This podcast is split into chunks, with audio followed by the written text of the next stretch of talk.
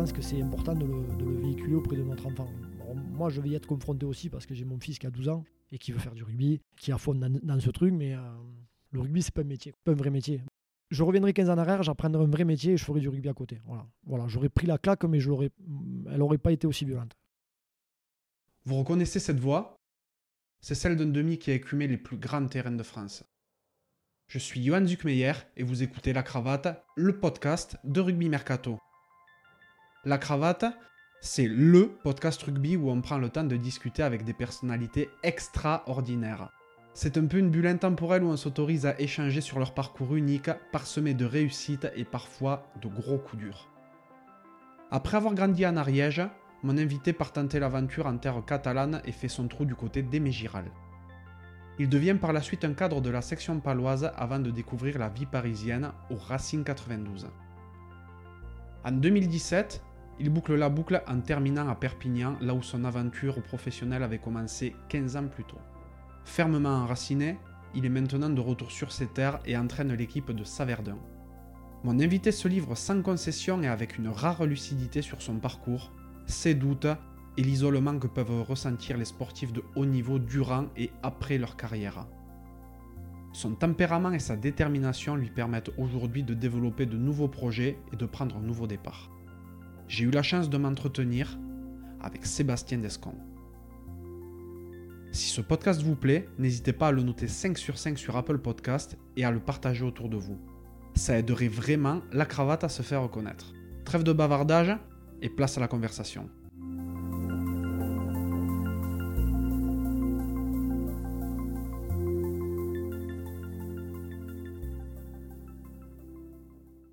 Bonjour Sébastien, Bonjour.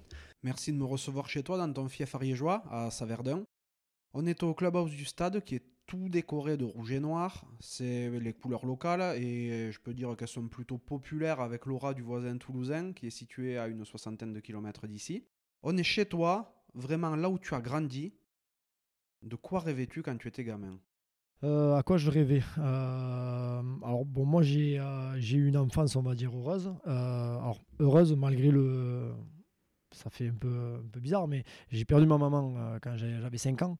Mais je veux dire, enfin, aujourd'hui, j'ai pas trop de souvenirs de- d'elle. Et je pense que ma famille, que ce soit mon papa ou, mes grands-parents, que ce soit maternel ou paternel, m'ont pas fait sentir ce, manque-là. Donc, j'ai été, euh, euh, bien accompagné dans, tout.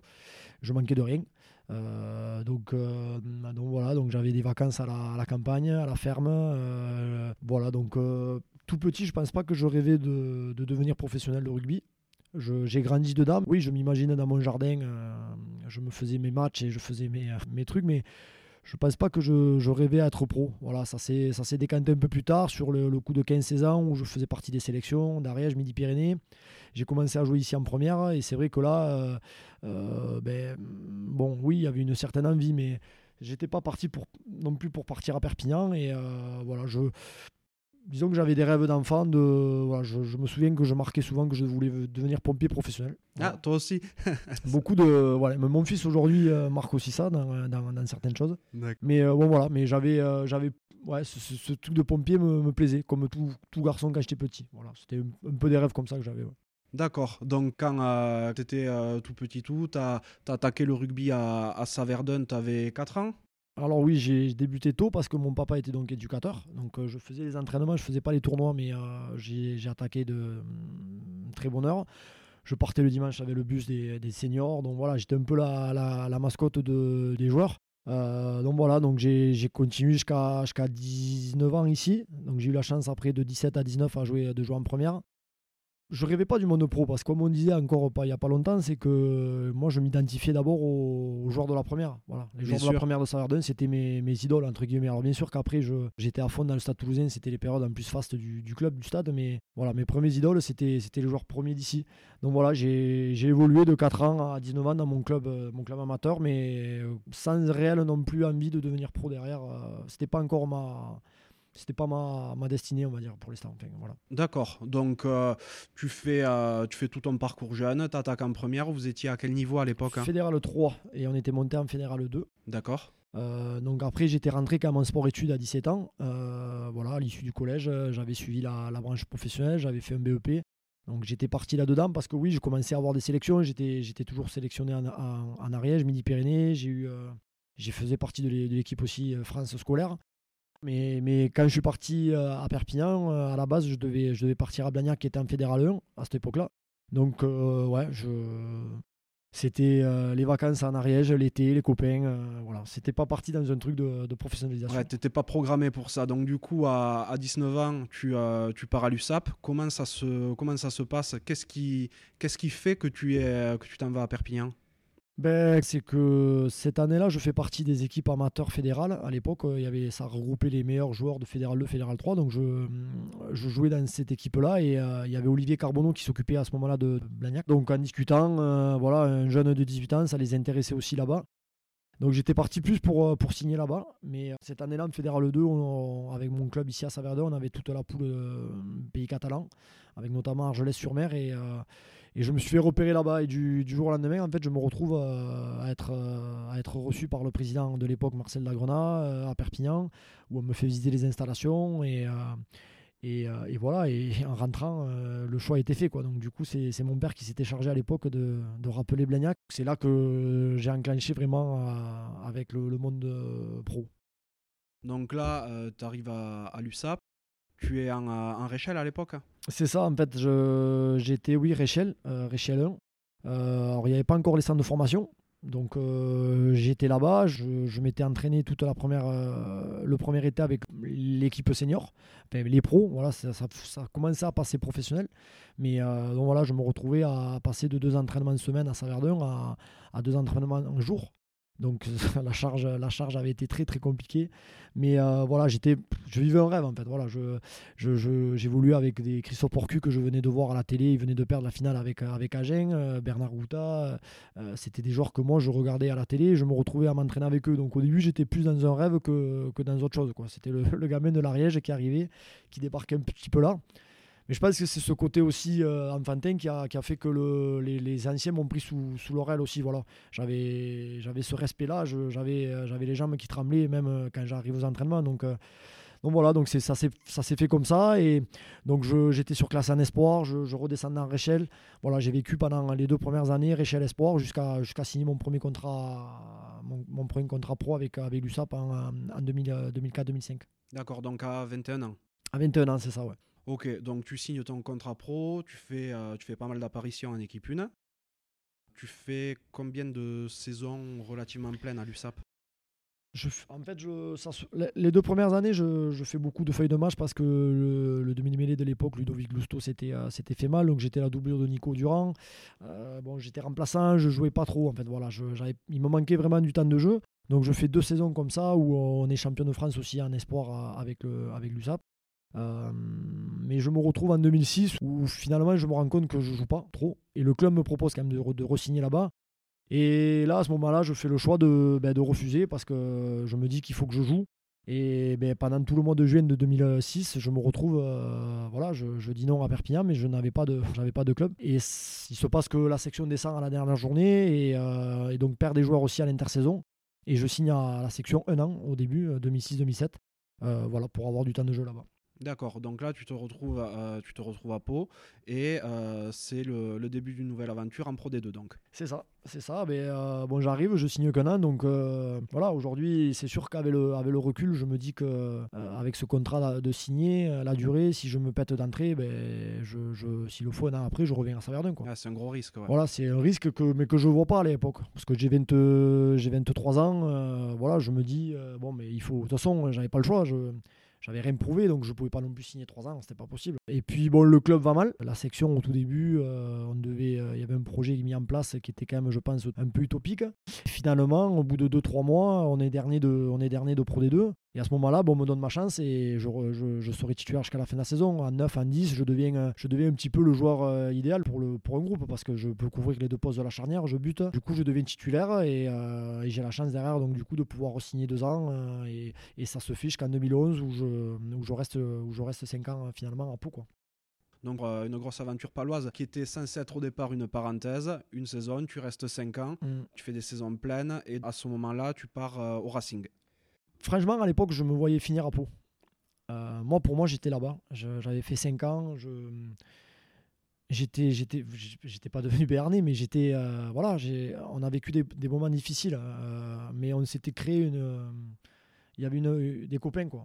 C'était vraiment une ambiance de fédéral dans un club pro. Bien sûr que j'ai derrière le Racing j'ai connu des, des joueurs que j'aurais jamais connus peut-être à Pau mais je suis parti sur, euh, voilà, sur un malentendu. Alors, la section avait besoin de se renouveler aussi. Je pense que ça faisait déjà moins 5 ans. Euh, C'est la période où on a perdu. euh, moi, je suis parti. Greg Puyot est parti. Keke Darbo est parti. Julien Dumora est parti. Il y a eu beaucoup, beaucoup de départs cette année-là. Donc, je pense que pour le club, il le fallait sûrement. Mais ça m'a laissé un petit goût d'inachevé. Voilà. Il y a eu des désaccords avec, avec Thierry Cléda qui était en, en place à l'époque. Sûrement aussi des attitudes personnelles qui n'étaient plus trop en phase non plus. Sûrement. Bon, voilà. C'est un peu dommage parce que je me voyais vraiment là-bas et. On m'a forcé à partir. Voilà, je suis pas parti de moi-même, mais euh, voilà, derrière, euh, je peux pas me plaindre parce que je signe au Racing et c'est en plus c'est un peu la même histoire à Capot. J'arrive au Racing numéro 3. euh, on me prend là-haut parce que, parce que Jérôme Fillol arrête. J'arrive là, derrière, euh, derrière Nicolas Durand, il y a Mathieu Lauré. Je suis vraiment pas. J'ai 28 ans déjà, donc je me retrouve là. bon. Et un petit peu la même histoire, c'est que ben, du coup le club a un peu des résultats un peu en dents de scie. Herbert Billet, qui est, manager à l'époque, est, mis en, cause un peu par le vestiaire. Et moi, voilà, il me donne ma chance à moi et voilà, et ça part. Et je, je saisis ma chance. Et hum, comme je pense qu'un autre aurait pu saisir sa chance aussi. Mais là, c'était toi, tu l'as fait. Voilà, donc c'est moi, je l'ai saisi. Puis Gonzalo Quesada, euh, euh, il y a eu un changement aussi. Simon Manix, qui était en charge des trois quarts, euh, est limogé du club. Donc c'est Gonzalo qui arrive. Et puis ça se passe bien avec Gonzalo. Et, et c'est moi qui fais toute la, la seconde partie de saison. Donc là, pareil, je, je me sens bien, quoi. Voilà. Et euh, c'est un peu, voilà, toujours à la même, un peu la même histoire à travers, euh, les, clubs où je suis passé, en fait. Voilà. Ah, C'est drôle parce que tu pars de Pau sur un concours de circonstances. Pau était en Pro D2 à l'époque. Euh, tu te retrouves au Racing qui est en top 14 et euh, tu gravis les échelons jusqu'à devenir une pièce maîtresse de l'effectif. Pièce maîtresse, j'en arriverai pas là, mais c'est vrai que oui, je, faisais mes matchs. Quoi. Je commençais, après, voilà, j'avais ce côté leader qui reprenait euh, cette confiance en moi, qui faisait que je passais bien avec tous les, avec tous les mecs. Et, puis, et encore une fois, j'ai ce profil qui plaît aussi, c'est que je peux jouer 10, je, bute. Donc c'est dans un effectif, c'est sûr que c'est un avantage. Comme tu dis, je me retrouve un an après à jouer un barrage à Toulon, à Mayol. euh, on, on doit, on, doit, on doit le gagner, tu vois. Donc euh, voilà, donc derrière, c'est sûr que pour moi, ça a, été, euh, ça a été bénéfique de partir de la section, même si je suis suis parti à contre-cœur parce que c'était une volonté du club à ne à pas me renouveler. Voilà. Il y a eu des excuses de trouver, euh, qui est... bon, c'est- mais c'est comme ça. D'accord. Bon, après, la, la vie a fait que tu t'es quand même retrouvé dans un euh, club encore plus huppé. Euh, et donc, par contre, ton aventure au Racing se termine en, en cours de saison. Ouais, alors je fais euh, deux ans et demi euh, au Racing. Donc les deux premières années avec Gonzalo Quesada, qui était après devenu manager en 2012-2013. Bon, mais là, euh, un an avant, déjà, on apprend que Gonzalo ne sera pas reconduit et on sait déjà que les entraîneurs seront les deux Laurent, euh, Travers et Labitte. Et bon, euh, on a déjà des entretiens individuels neuf mois avant. Et donc on me dit qu'on ne me gardera pas. Donc euh, au final, en fait, ce qui se passe, c'est que moi, il y a des discussions avec des clubs, mais rien de concret. Et finalement, je pense que les, les deux Laurent ne trouvent pas leur, leur, leur neuf qu'il leur faudrait. Donc ils me gardent, mais je sais très bien que c'est un choix plus par défaut. Donc voilà, moi ça me, ça me va bien aussi de rester là-haut. Je re-signe deux ans et là ça a commencé à devenir mes, mes pépins physiques. J'ai commencé à me faire opérer des adducteurs à l'intersaison, donc je reprends pas en même temps que le groupe. Je reprends en retard. Et dès le début, je, ça se passe pas. Voilà, je, je- perds confiance. Je perds confiance sur- surtout en moi. Le club a fait arriver beaucoup d'étrangers. euh, voilà, on, se retrouve dans une période un petit peu compliquée. Et moi, c'est vrai que ma nature fait que voilà, je ne je, m'impose pas. Quoi.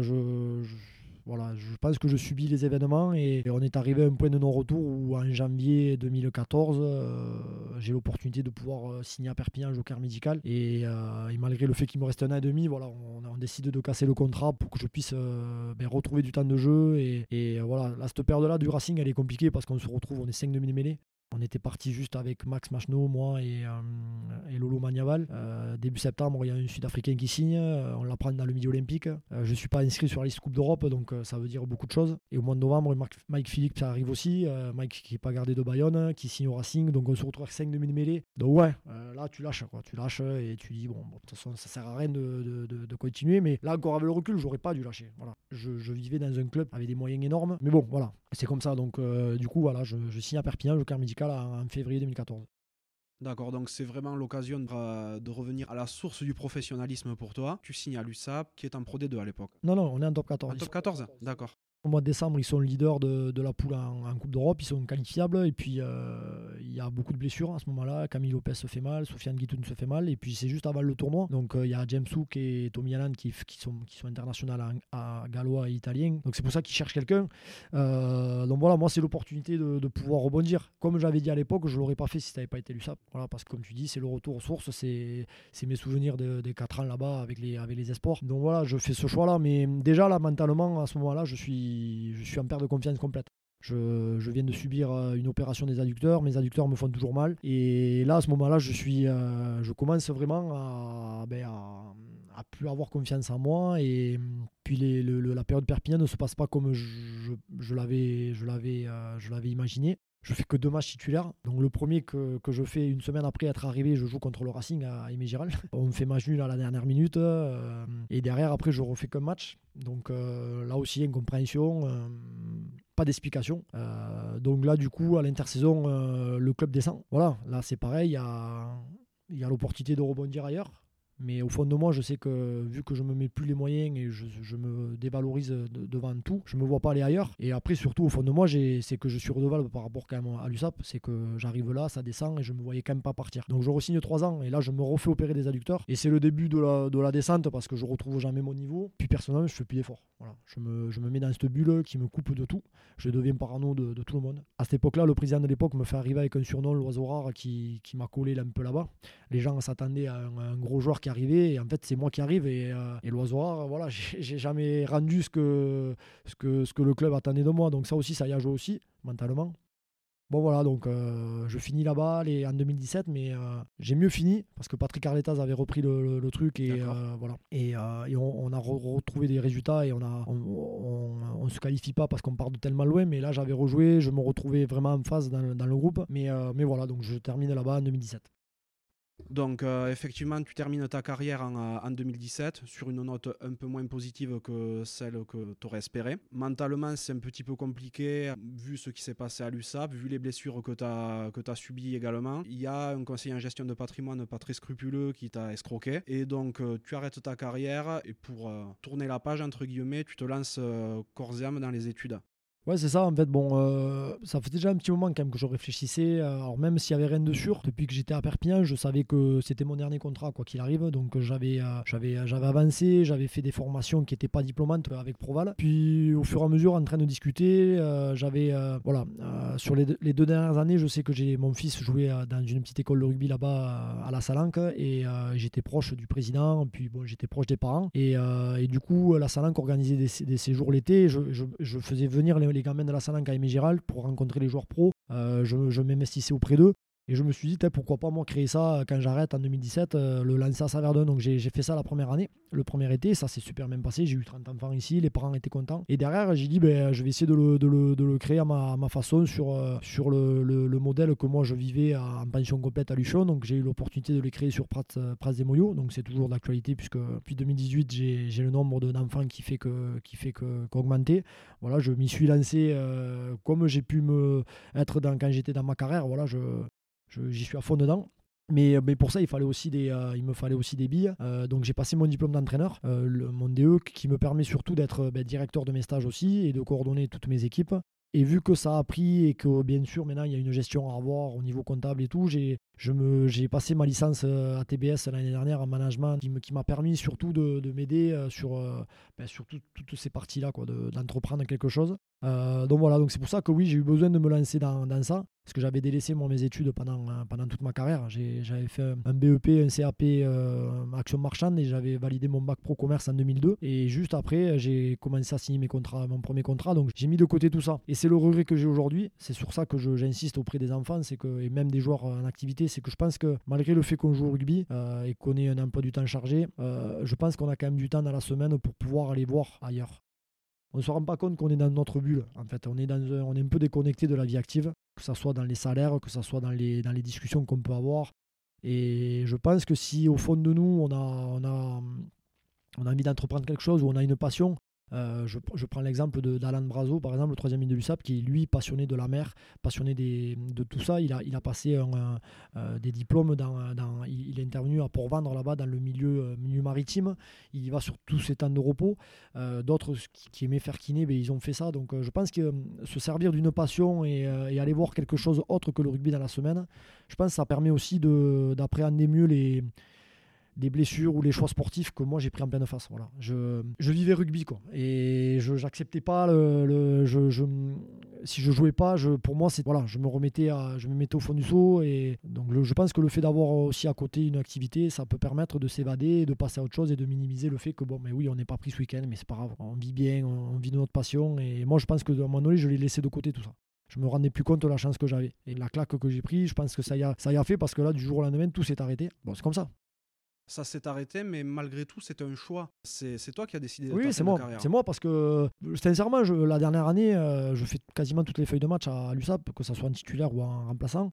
Euh, j'ai que 34 j'ai que 34 ans. Je, pense sincèrement que j'aurais pu gratter un contrat un an en Pro D2 mais c'était pas ma volonté parce que tu peux plus t'entraîner correctement euh, ça sert à rien d'aller euh, voilà je voulais pas. Je savais déjà qu'à Perpignan j'avais c'était c'était limite et que le niveau fait que si tu t'entraînes pas la semaine tu peux pas tu peux pas être performant le week-end. Donc ça ça je voulais pas le faire. Mais je pense que j'ai pas j'ai pas pris assez conscience quand même que ouais d'arrêter et puis de me couper du monde pro parce que je suis rentré de suite au village de temps en temps, euh, voilà, tu as besoin de, te, parler peut-être avec des personnes, mais des personnes qui n'ont pas vécu ce que toi tu as vécu, c'est compliqué parce qu'ils ont déjà leurs problèmes. Finalement, le, fait que pendant 15 ans, je fasse que du rugby, je, me confronte après à des gens qui, eux, pendant 15 ans, ont, avancé dans leur vie active et on, a, on, est, en décalage complet. Quoi. Donc, euh, donc voilà, c'est ça qui a été le plus dur. C'est très important ce que tu dis là. C'est vrai que dans les, euh, centres de formation, les jeunes ne sont pas forcément super bien préparés à l'après-rugby. On en fait des machines de guerre pour les préparer au professionnalisme, mais malgré tout, le, scolaire est très régulièrement délaissé. Donc là, ça tend à changer. Hein. Mais ces jeunes sont mis dans une, bulle avec, en ayant des contrats espoirs dès 18 euh, ou 19 ans et, euh, et, derrière en étant poussés dans le, monde pro, si ça marche pour eux, ou alors parfois ben, plus ou moins euh, lâchés dans la nature et à eux de se débrouiller à ce moment-là. Donc toi, ça, tu l'as vécu quelques années plus tard après une riche carrière. Mais, euh, mais c'est très important ce que tu dis là. Le danger, il est là. C'est que moi, euh, c'est pour ça que je. Là, je vais le, je vais le redire parce que parce que c'est important. Je ne cherche pas d'empathie, je cherche pas de la. Je suis pas à plaindre. Voilà, je suis pas à plaindre. Bien sûr que j'ai vécu des moments entre l'escroquerie, le... mais je veux dire, j'ai fait 15 ans, j'ai réussi à me faire un réseau. Je sais que dans tous les clubs où je suis passé, demain j'y vais, je suis accueilli parce que je pense que je suis resté tout. Je peux me rader dans une glace. J'ai jamais menti, j'ai jamais trahi personne. Le danger, il est plus sur les gamins qui, comme tu disais là juste avant, qui pensent avoir quelque chose et qui ne l'auront pas. Parce que malheureusement, ça, les taux s'est resserré, les, contraintes sont, font que c'est devenu pro. Il faut bien se mettre ça en tête. C'est professionnel. Ça veut dire que le côté Bien sûr qu'on peut être professionnel et le côté humain, il doit exister. Pour moi, il doit exister. Mais aujourd'hui, si tu fais pas partie du truc, tu n'as plus de, seconde chance. Il y a d'autres gamins derrière qui vont arriver, qui vont sûrement te prendre ton truc. Et c'est pour ça que c'est important là, dans ces centres de formation, de leur faire bien comprendre ça. Et surtout quand ils choisissent leur, cursus scolaire, c'est là où aujourd'hui c'est un peu compliqué, c'est que j'ai l'impression qu'on force les gamins à aller dans des, cursus scolaires qui va avantager le club dans l'emploi du temps et pas dans ce que le gamin veut faire. Alors il y a des exemples qui contredisent, puisque Alan Brazo, ce que je disais tout à l'heure, c'est que lui, il, est, il, il, est allé vraiment là où il avait envie. Mais je sais que beaucoup, il y a, eu à un moment donné des BTS MUC, les managements d'unités commerciales, tout le monde faisait ça. Le problème, c'est que ça a avantagé le club plus que le joueur. J'espère qu'on va arriver à, à, dire, voilà, moi, un gamin de 22-23 ans, s'il a envie de faire ça, il faut l'amener là. Alors, il peut y avoir des contraintes parce que, je sais pas, moi, il peut y avoir un gamin qui veut faire chaudronnerie ou plomberie et ça va pas correspondre avec, avec le métier de rugbyman. Mais au moins on le construit aussi les gamins. Et c'est sur ça qu'il faut faire attention. Voilà. Et derrière, bien sûr, les parents. Il faut que les parents comprennent que oui, c'est beau. Parce que moi, je changerais pour rien au monde les 15 dernières années que j'ai vécues, même si j'ai vécu des moments compliqués. J'ai vécu de ma passion, j'ai joué dans des villes, voilà, j'ai vécu Paris, j'ai rencontré des gens que j'aurais jamais rencontrés si j'avais pas fait cette vie-là. Mais, mais ça, c'est. Voilà, il faut pas idéaliser tout ça. Tout ça, derrière, il y a, une vie euh, d'un homme, euh, comme, comme tout homme. Et on a, des, on a des faiblesses aussi. Et voilà, et ça, il faut le prendre en compte. Et quand on est parent, je pense que c'est important de le, de le, véhiculer auprès de notre enfant. moi, je vais y être confronté aussi parce que j'ai mon fils qui a 12 ans et qui veut faire du rugby, qui a fond dans, ce truc. Mais euh, le rugby, c'est pas un métier, pas un vrai métier. je reviendrai 15 ans en arrière, j'apprendrai un vrai métier et je ferai du rugby à côté. Voilà, voilà j'aurais pris la claque, mais elle n'aurait pas été aussi violente. Durant ta, durant ta carrière, qui a, été, qui a donc duré une quinzaine d'années, euh, je suppose que tu as vécu des grands moments. Quel est ton plus grand souvenir? Il y en a, euh, il y en a un paquet, mais je pense que mais, moi presque c'est les années avant d'être pro, parce que ces années avec Saverdun ici, ça, y a joué, je pense, tu vois. Le fait d'avoir vécu ici, de jouer en première, euh, de connaître des, des grands moments, parce qu'on on est monté, moi pour moi c'est un grand moment. On avait, on a fait monter un village en fédéral 2, on a vécu un retour ici avec des, avec des tout un village qui t'attend, t'arrives avec un tracteur, mais ça marque quoi, voilà. Et moi je pense que ça m'a permis derrière après d'avoir toujours ce respect des anciens qu'on commence à perdre un peu aujourd'hui. C'est ce qui me, qui me désole. Donc ça, ça reste des souvenirs comme le, le, le titre Esport parce que avec euh, avec l'USAP. Avec l'USAP, les rapports sont sains. Je dis pas que dans le monde pro là-haut c'est pas sain parce que entre joueurs, euh, moi j'ai, me suis lié d'amitié avec beaucoup de joueurs pro.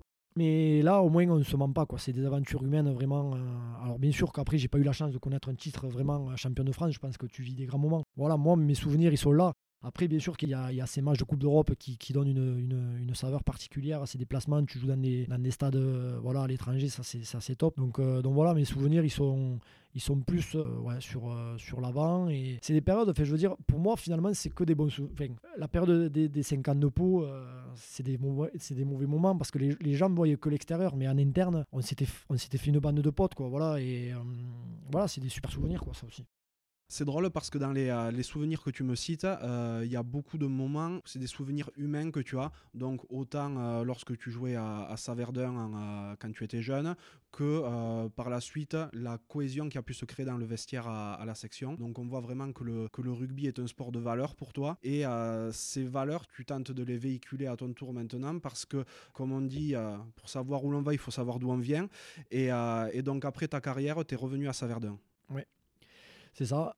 Après, les souvenirs qui, qui comme on disait, c'est que si je mélange, j'y réfléchis aussi. Pour moi, c'est des, des, bons souvenirs. Pourquoi? Parce que finalement, je jouais aussi. Tu vois, j'étais titulaire, je jouais.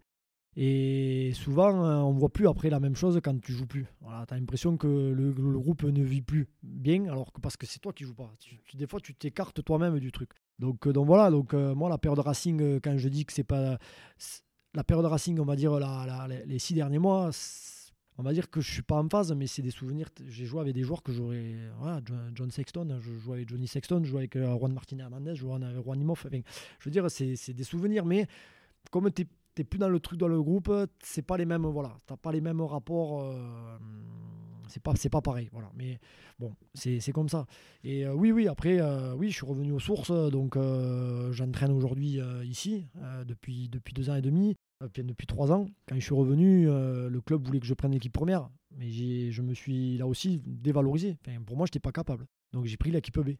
D'accord. Je, suis arrivé ici, j'ai entraîné l'équipe B au départ. Mais j'avais besoin de ça en fait. Et je, je crois que même je suis content d'avoir fait ça parce que je pense que pour entraîner, il faut, repartir euh, au tout début. Donc j'ai passé mes diplômes et, et, le fait de prendre l'équipe B, ben, ben, tu te mets encore plus dans le, cambouis quoi, parce que les joueurs, déjà que c'est compliqué, les, joueurs une.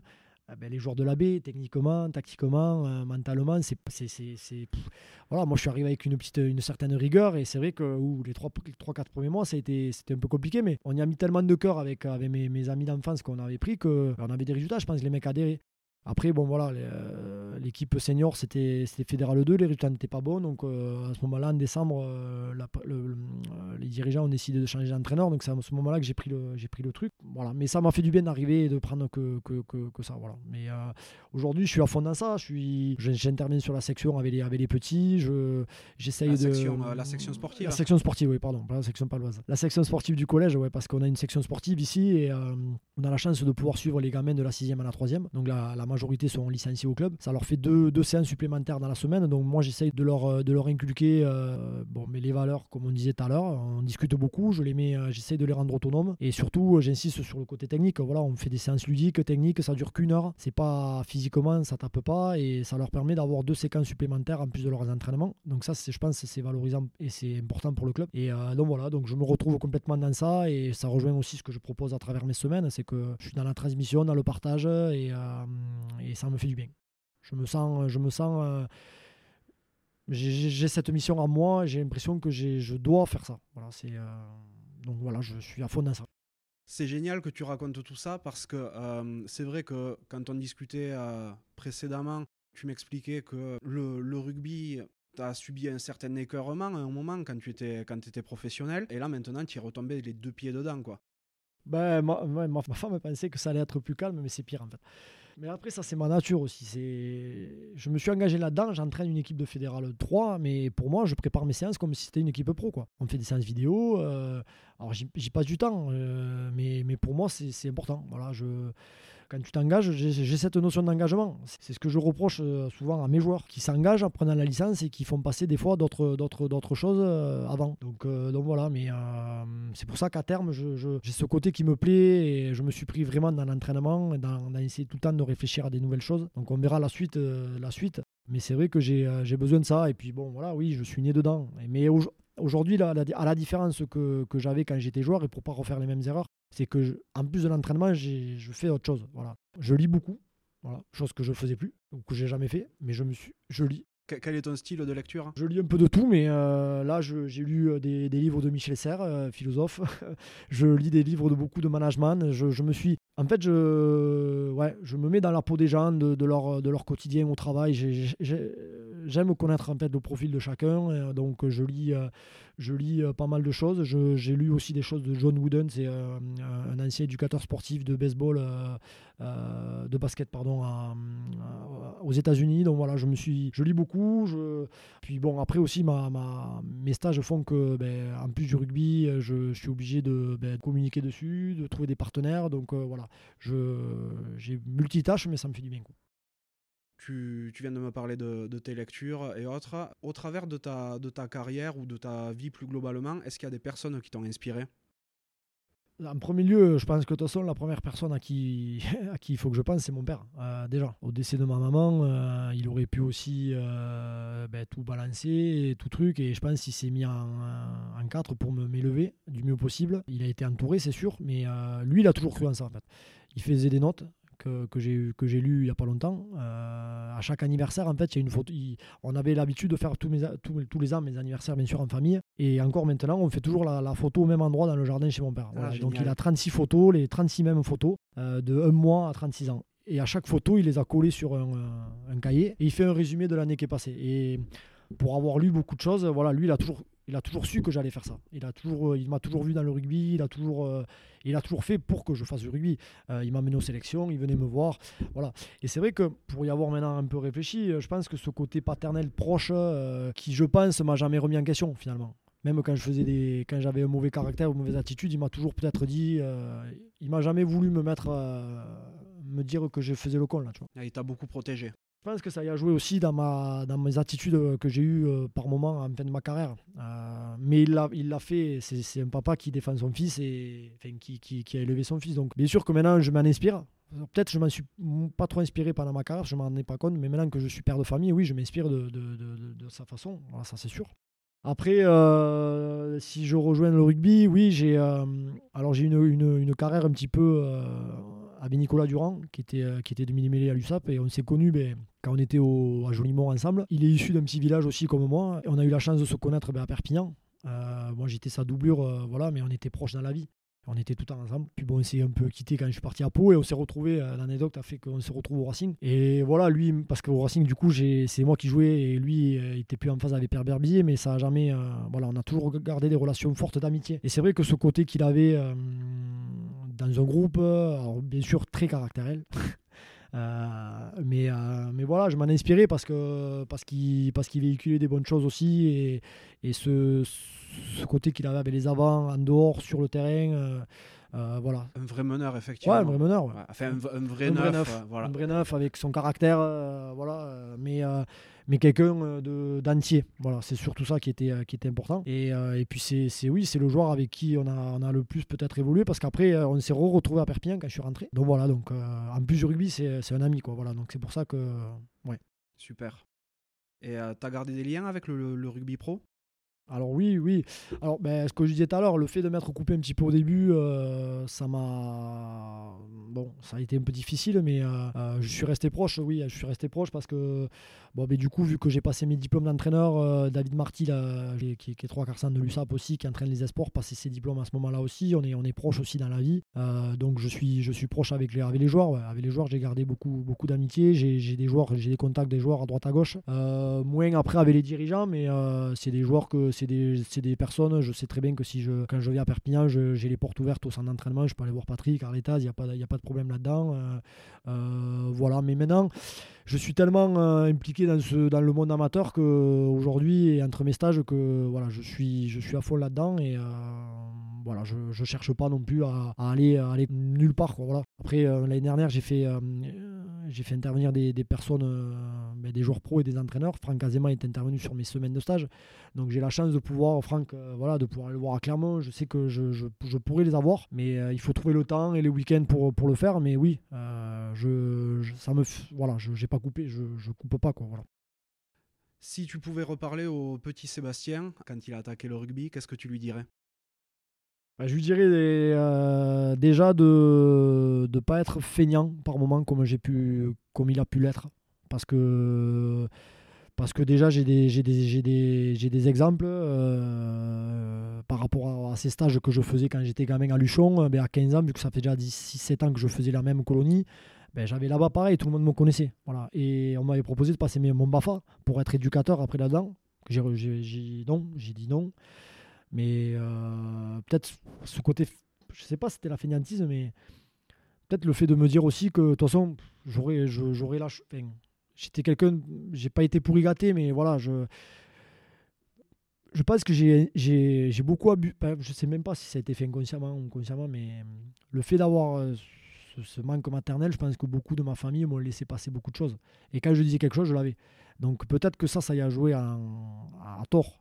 Donc euh, je lui dirais par contre de, ben, travailler déjà dès, tout petit et que même si on a des avantages, euh, voilà, il faut aller se chercher les choses, que ça tombe pas du ciel. Ça, et puis de se, de se créer peut-être, oui, un métier, comme je disais tout à l'heure, d'aller au bout du truc. Euh, je suis pas allé chercher, je n'ai pas assez creusé. Je, je me suis intéressé à des choses.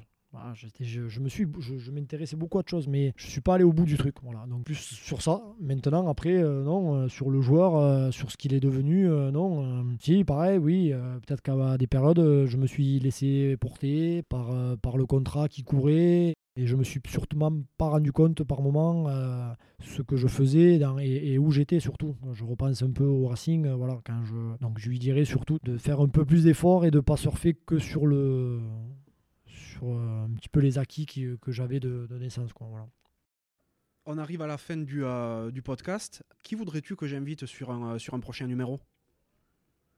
Euh, Emmanuel Macron? Non, je rigole. Ça va être un peu, un peu compliqué de le joindre et je suis pas sûr qu'il soit fan de rugby. Hein. J'aimerais bien savoir si un joueur qui, est, qui, a, qui a, connu la gloire vraiment se retrouve un petit peu dans ses paroles. Tu vois, Fred Michalak peut-être, un Frédéric Michalak ou quelqu'un qui a, ou Sébastien Chabal, un mec qui a, eu une, grosse notoriété.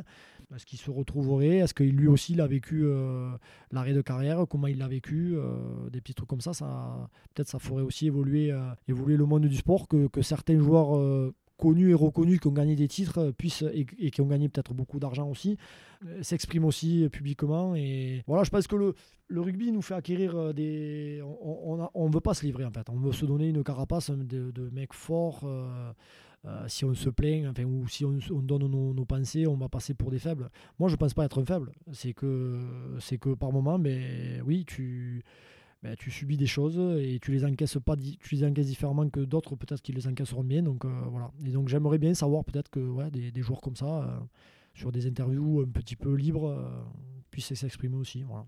Ok, bon, ben, Frédéric Michalak, Sébastien Chabal, l'invitation est lancée. Ah, ouais. Euh, donc, euh, dernière question par laquelle je clôt euh, tous les épisodes du podcast. À quoi voudrais-tu mettre une cravate?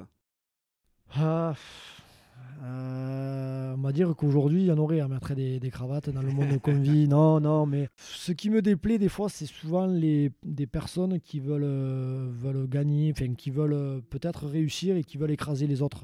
Pas de l'égoïsme, mais je pense que il y a de la place pour tout le monde pour réussir et euh, en ayant des convictions. Mais ça sert à rien de vouloir écraser euh, les autres. Quoi. Voilà, si je fais la comparaison avec un joueur de rugby, on est, on est en concurrence avec un demi-mêlée, on est en concurrence avec euh, des, ouvreurs. Ça me serait jamais venu à l'esprit de, vouloir écraser le mec quoi, qui est avec moi. Au contraire, c'est plus un, un coéquipier et ce que je retiens de ma, de ma carrière, c'est que la, des messages de certains entraîneurs, c'est que la concurrence, elle est en face, elle n'est pas, elle est pas dans, l'équipe. Et voilà, et je, ça m'embêterait d'être. Voilà, si un jour, je sais pas, je suis salarié dans une entreprise, que, que, qu'un collègue à moi veuille, veuille à tout prix quelque chose à ma place. Donc ça serait mettre une cravate à des gens qui, se, qui sont comme ça et qui veulent écraser le monde pour réussir eux, alors que je pense qu'en en s'entraînant, il y a de la place et de la réussite pour tout le monde. Si des parents veulent envoyer leur enfant à un de tes stages, comment doivent-ils s'y prendre?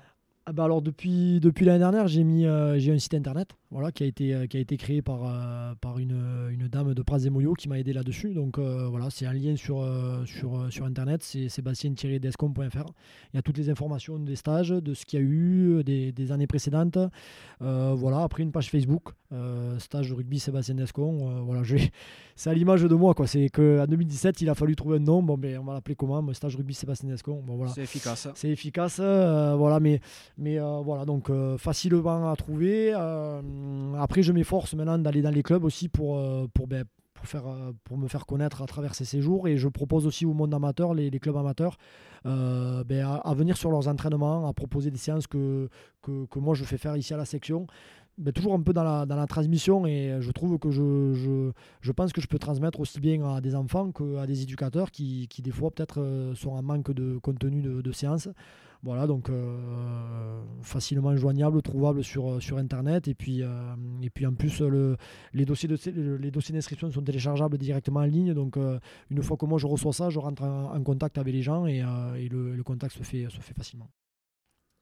Merci pour ton accueil, Sébastien. Bah, de rien, avec plaisir. Merci, merci à toi. Merci d'être encore là et d'avoir écouté cet épisode jusqu'au bout. J'espère sincèrement qu'il vous a plu. Si tel est le cas, ce serait super sympa de le noter 5 sur 5 sur Apple Podcast et de le partager autour de vous. Ça m'aiderait vraiment à le faire reconnaître. Vous pouvez également nous suivre sur les réseaux sociaux où vous trouverez facilement Rugby Mercato sur Facebook et Instagram. D'ailleurs, que vous soyez joueur, entraîneur ou représentiez un club, n'hésitez pas à vous inscrire gratuitement sur rugbymercato.net, le site de recrutement rugby. A bientôt pour un nouvel épisode de La Cravate.